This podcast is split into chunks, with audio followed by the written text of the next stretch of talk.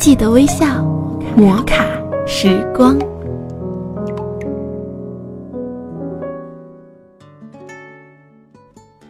嗨，还好吗？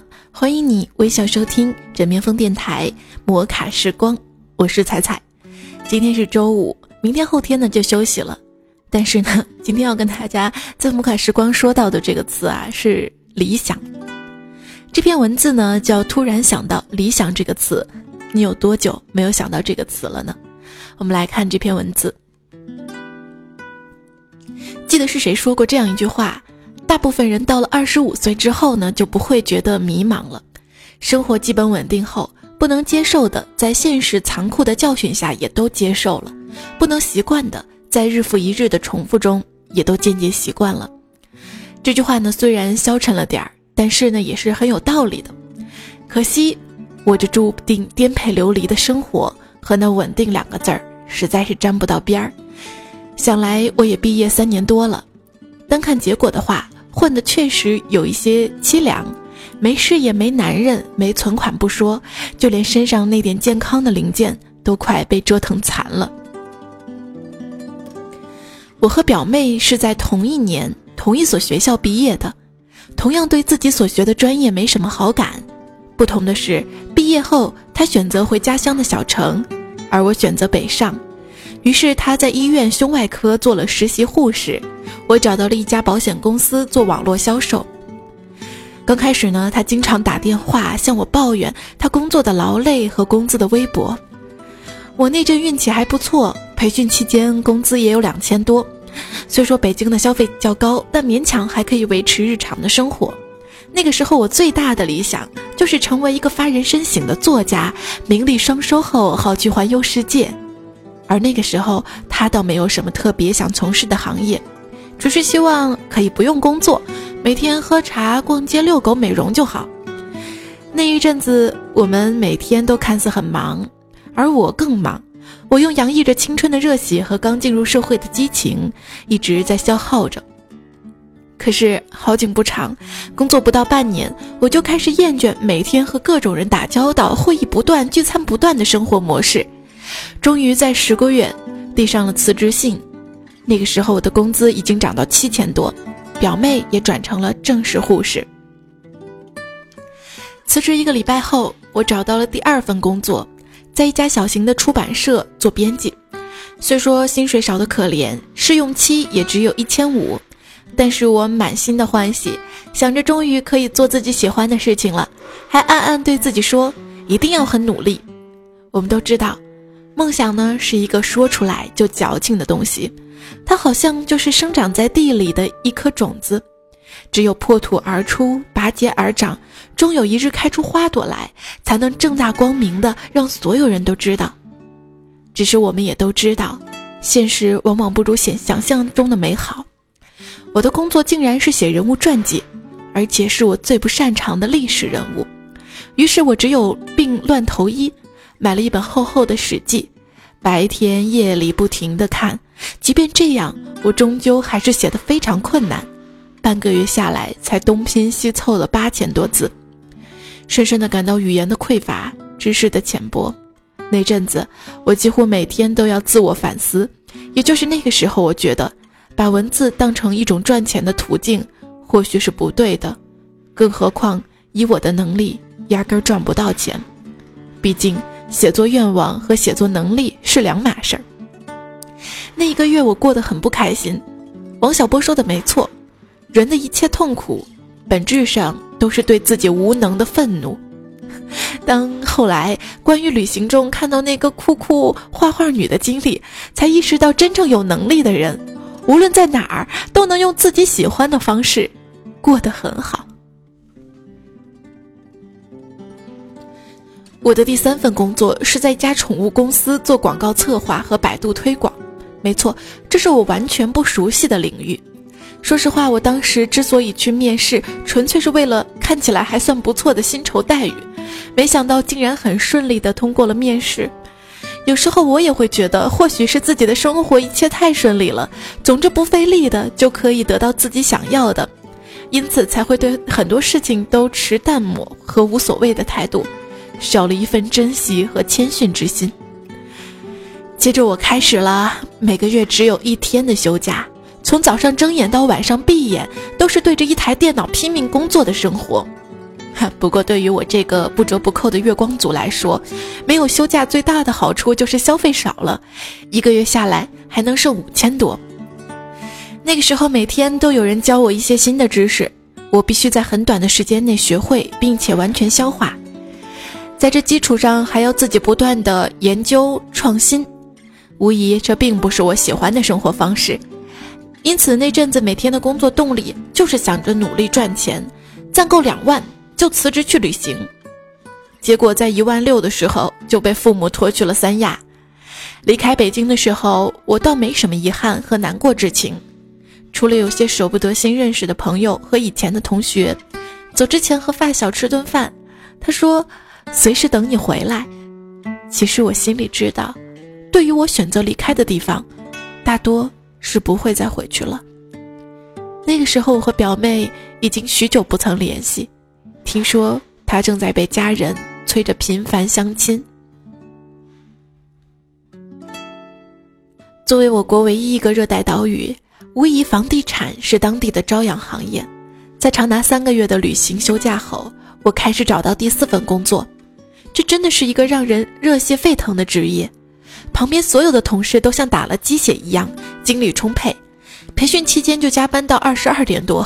这里一向性格懒散、贪图安逸的我感到甚为不适，但考虑到那几日囊中羞涩，就不得不硬着头皮死撑。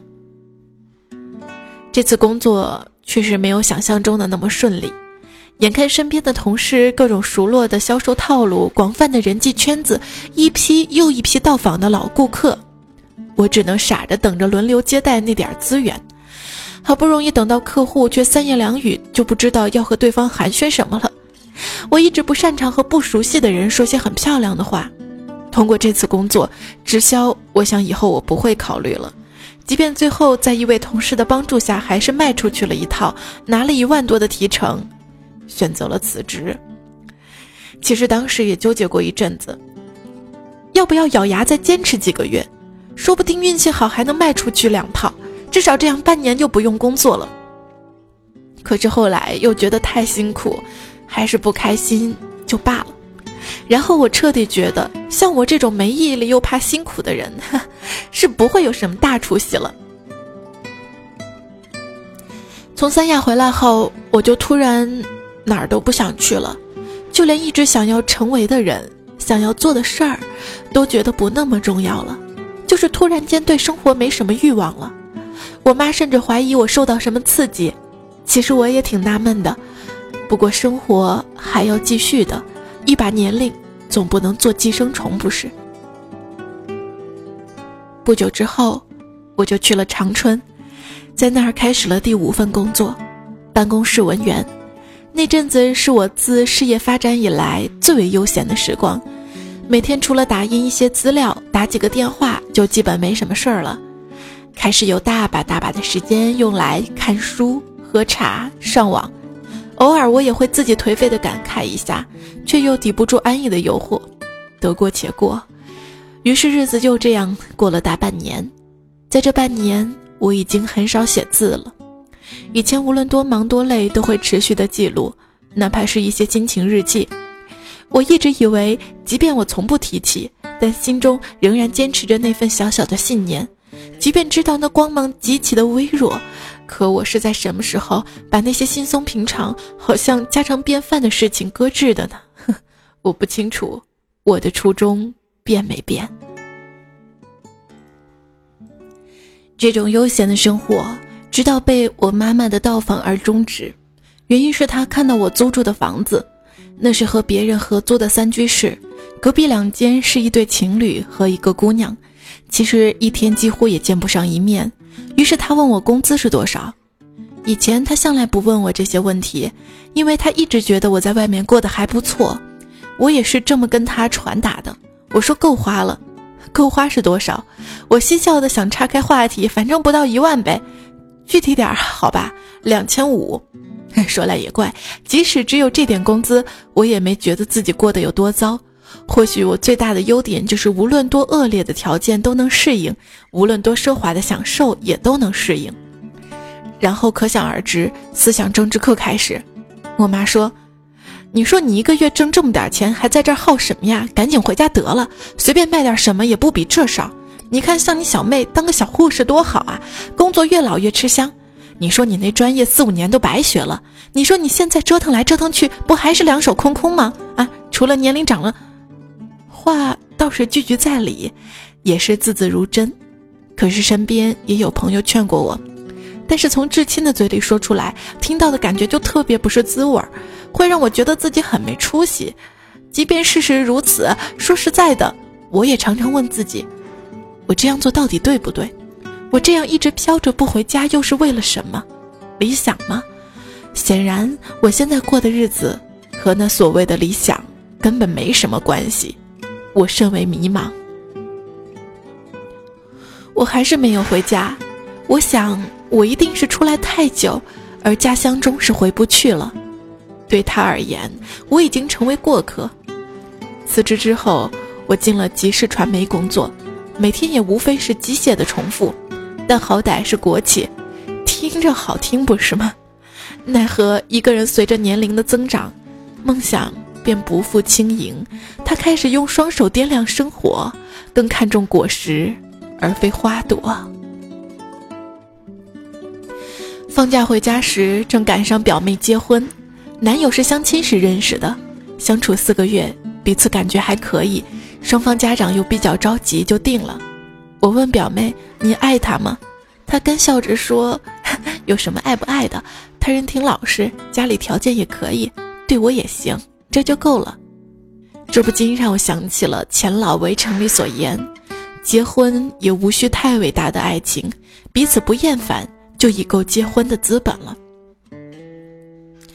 他如今的工作依旧繁忙而劳累，但相对稳定，薪水也可以，不喜欢倒也不厌烦。他和他先生之间虽然没有爱情，这也并不影响他们即将出世的孩子和慢慢凝结的亲情。他这几年没有去任何地方旅行，却省下的钱买了一辆奇瑞 QQ。我如今工作依旧走马观灯，断断续续，但养活自己倒不是问题。我虽然没有结婚，但也正因为如此，还有得到爱情的机会。我虽说这几年没攒下什么钱，但好歹去了一些地方，过得还算开心。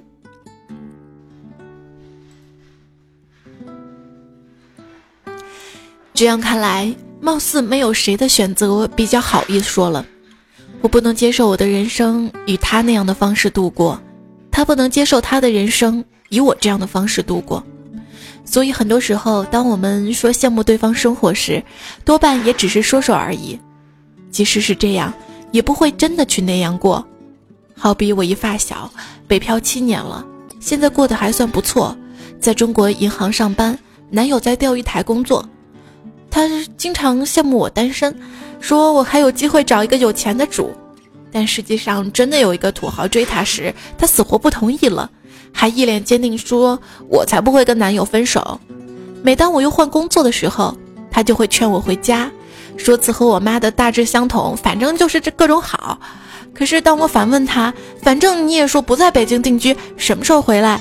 她就会沉默片刻，说：“我才不回去呢，都出来这么久了，以后再不济也得在长春生活。”看吧，还不是这样。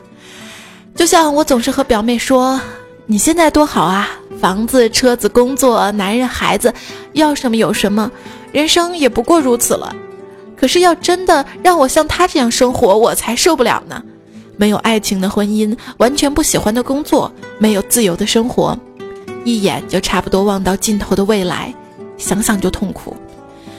还有那些说羡慕我生活的人。想去哪儿就去哪儿，生活随心所欲，工作不爽了就换。其实，要是真的让你这这么过，你势必是不肯的。飘来荡去，没有归属感，累死累活总搬家，生病难过也没人管，还没有一个稳定而光明的前程。那些风吹日晒、爬山过河的徒步旅行，更是听着洒脱刺激，实际辛劳狼狈。其实，不用说现实怎么样怎么样，你之所以没有放弃现在的一切，去追求别人那种看起来不错的生活，是因为你打心底还是觉得现在的生活才是你所最终能接受的。虽说我们一直在不断的失去，但是也在不断的得到，只是暂且。有些人得到的都是看得见的，有些人得到的是看不见的。正如五三所言，一个人的人生，就是他自己做的各种选择的衔接和延伸。也许人生中的任何选择都会留下遗憾吧，但是如果再给我一次重新选择的机会，我仍旧还会坚持当初的选择。我想，这就够了。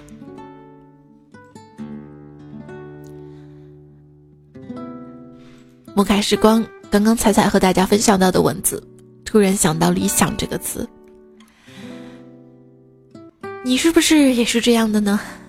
过了二十五岁之后不再迷茫，是不是羡慕别人的生活，但是又觉得自己这样也挺好的？不管怎么样，按照自己想做的去做。然后珍惜现在，珍惜身边的人，珍惜所拥有的，不要看失去了多少，要看自己得到和拥有的有哪些。记得微笑，莫卡时光，下一期我们再会。